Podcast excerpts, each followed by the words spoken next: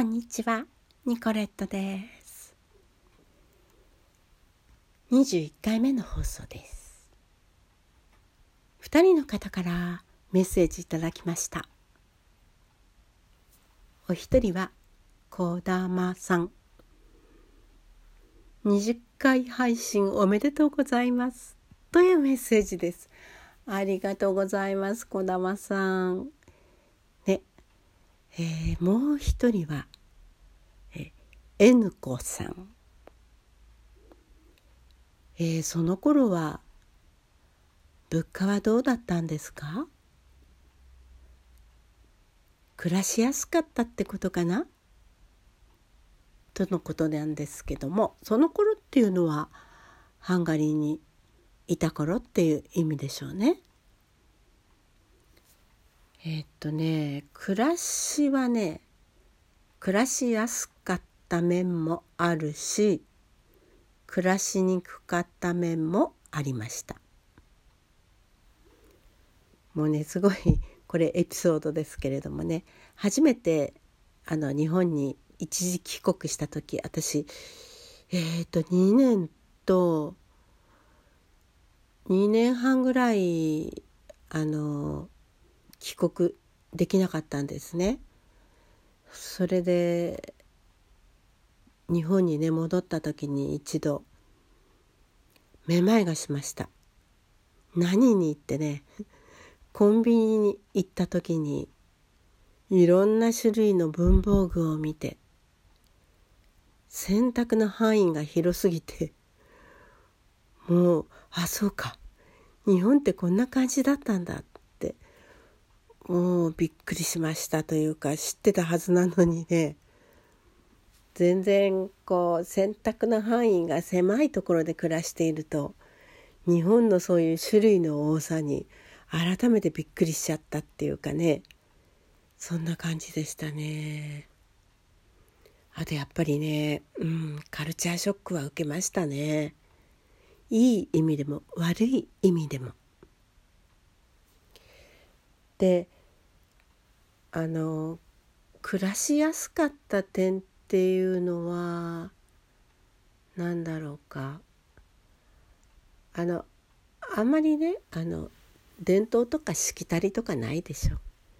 ね、そういう点はね良かったですし良かった点っていうのは人にとても優しいし前も話しましたけれども男性は女性に優しいしえー、その男性ってそのちっちゃい子供の男の子までね女性に優しいですよ。それからまあいいところたくさんあるのでねこれからどんどん話していきたいとは思いますけれども今日はその物価についてなんですけども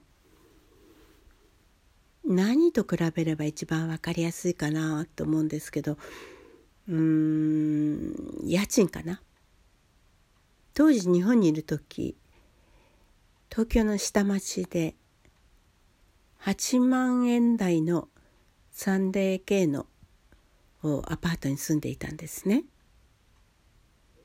でハンガリーで初めて住んだアパートは日本円で3万5千円ぐらいでした。でも広さは日本に住んでいる家アパートより広かったです。あのそれで比べるとねだいたい半額以下でしょ？まあそんなもんだったかもね。まああの大好きな果物とかね。例えばあのさくらんぼ。もう1キロも買うとちょっと多すぎるんで。まあ500グラム買うんですけれども。それでいくらだったかな？何十フォリントっていうか。何十円って感じだったかな。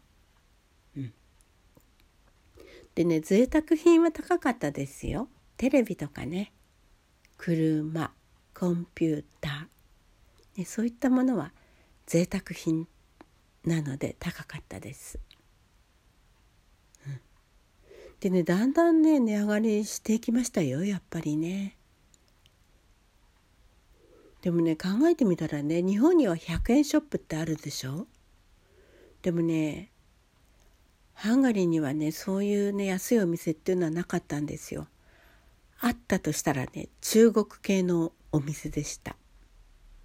ですからね安いんだけどね安かろう悪かろうなんですよ。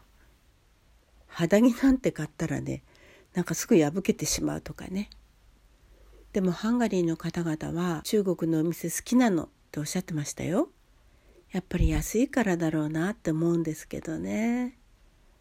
あとねしばらくしてからそのワンコインのお店っていうかねそういうのができましたよね。でも何年も経ってからじゃなかったかしらと思うんですよね。でそういう意味では日本の方がねあの安いものも手に入ったかなって思いますよね。安くていろんな種類がありますもんね。ものによっては高かったりしますけどね。まあ物価はそんな感じですよ。いかがですか？N 子さん。こんなところで。まあ失敗談としてはね。日本から来る時にワープロをね持ってきたんですよ。それでまあワープロで文章を打ったりあとパソコン通信とかもできるでしょ？でメールのやり取りとかできますからねそれでまあ文章を作ったりいろいろねやっていたんですけれどもまああの電圧が違いますからあのコンバーターが必要だったんですね。で うちの子供たちにはこれ勝手に使わないでねって言っていたのにコンバーターのスイッチを入れないでそのワープロのスイッチを入れちゃったんですよ。ボッ！と煙が出ましてね。まあそれでね修理にお金かけたりね。大変でしたね。あとね本当にあの留守番電話とかねつけたんですけれども。そしたらあのバッテリーがね熱くなっちゃってね。バッテリーからやっぱりね煙が出てきたことがあるんですよ。よく見たらメイドインチャイナって書いてあってね、まあ、別にねチャイナが全て悪いわけじゃないんですけどもそれでもう それもねまた新しいのを買い直してそんなねことがありましたね。あとねレストランはねハンガリー料理を出してくれるお店は安かったですね。美味しくて安かったです。で中国料理のお店っていうのもすごくたくさんあったんですよ。でもね日本のね中華料理のように美味しくないんですよ。口に合わないっていうか。でもねいろいろ試しに行ってみてね。それで気に入った味のところを見つけて。そういうところには時々行ってましたね。やっぱり恋しくて。でもラーメンみたいなのはなかったかな、まあ、時々ね食べたくなりますよね。アジアのお店っていうのがあったんですよ。あのね醤油とかね豆腐とかねお蕎麦とかに売ってるんですね。でもそれね日本製じゃないんですよ。韓国製だったり中国製だったりするんですけどでもいいやと思って買ってきて。それでおそばもどきを作ったりそうめんもどきを作ったりしてね食べましたよ。いやもうそういうものでも私たちにとっては美味しかったですね。あと日本料理のお店もありましたね。まあ、もうすごく高いからめったに行かないんですけれどもあの青年海外協力隊のあの本部の方がいらっしゃってそれでご馳走しますから一緒に行きましょうって言ってくださってヒルトンホテルのお寿司のお店にね連れて行っていただいたりしましたね。まああのネタがねちょっとね、日本のと違いますからドイツのどっかの港からね取り寄せるんですけどねまあ嬉しかったですよ。あとね嬉しいことにあのオペラとかクラシックのコンサートとかチケットが非常に安かったですね。まあこれもだんだん高くなってきましたけれども最初の頃はもうすごく安かったですからねもう頻繁に行ってましたね。そうそう。あのね靴はね結構高かったんです。靴ねシューズね。